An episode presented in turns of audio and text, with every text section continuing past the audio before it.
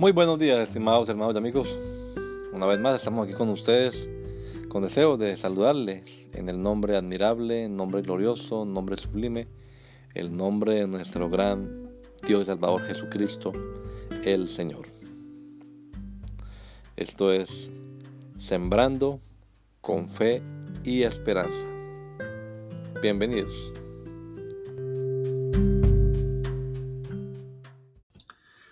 Jesús es la roca. Para vosotros, pues los que creéis, Él es precioso. En cambio, para los que no creen, la piedra que los edificadores desecharon ha venido a ser la cabeza del ángulo. Primera de Pedro 2.7. Tú eres Pedro, y sobre esta roca edificaré mi iglesia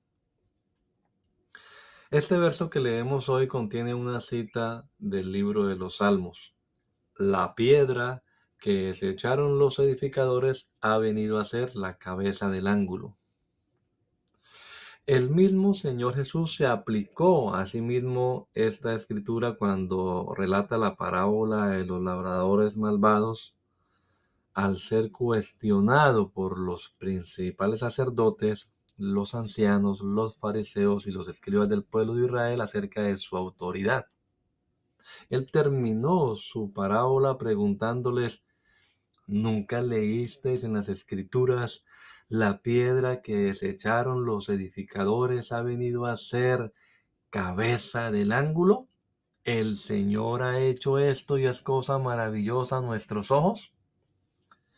Y los jefes del pueblo de Israel entendieron perfectamente que se estaba refiriendo a él mismo como esa piedra principal y a ellos como los edificadores que la desecharon.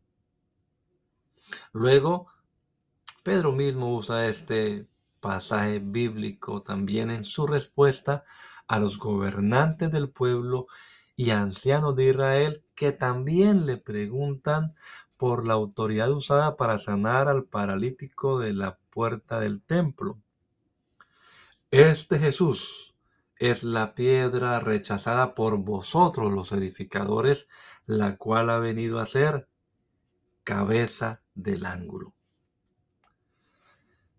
Pedro no tiene atisbo de duda. La roca no es él, la roca es Jesús.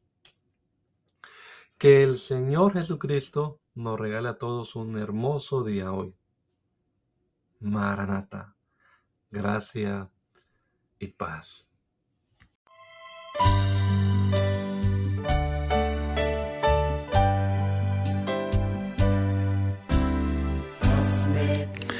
La Iglesia Pentecostal Unida Latinoamericana nos estamos reuniendo en la ciudad de Poughkeepsie, New York, en la Main Street 691 Main Street.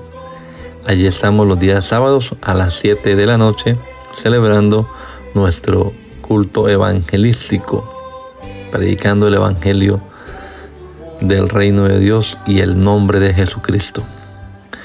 Y los domingos a las 10 de la mañana tenemos la oración y a las 11 nuestro servicio dominical, escuela bíblica dominical. Venga juntamente con su familia. Será una bendición tenerles en medio nuestro.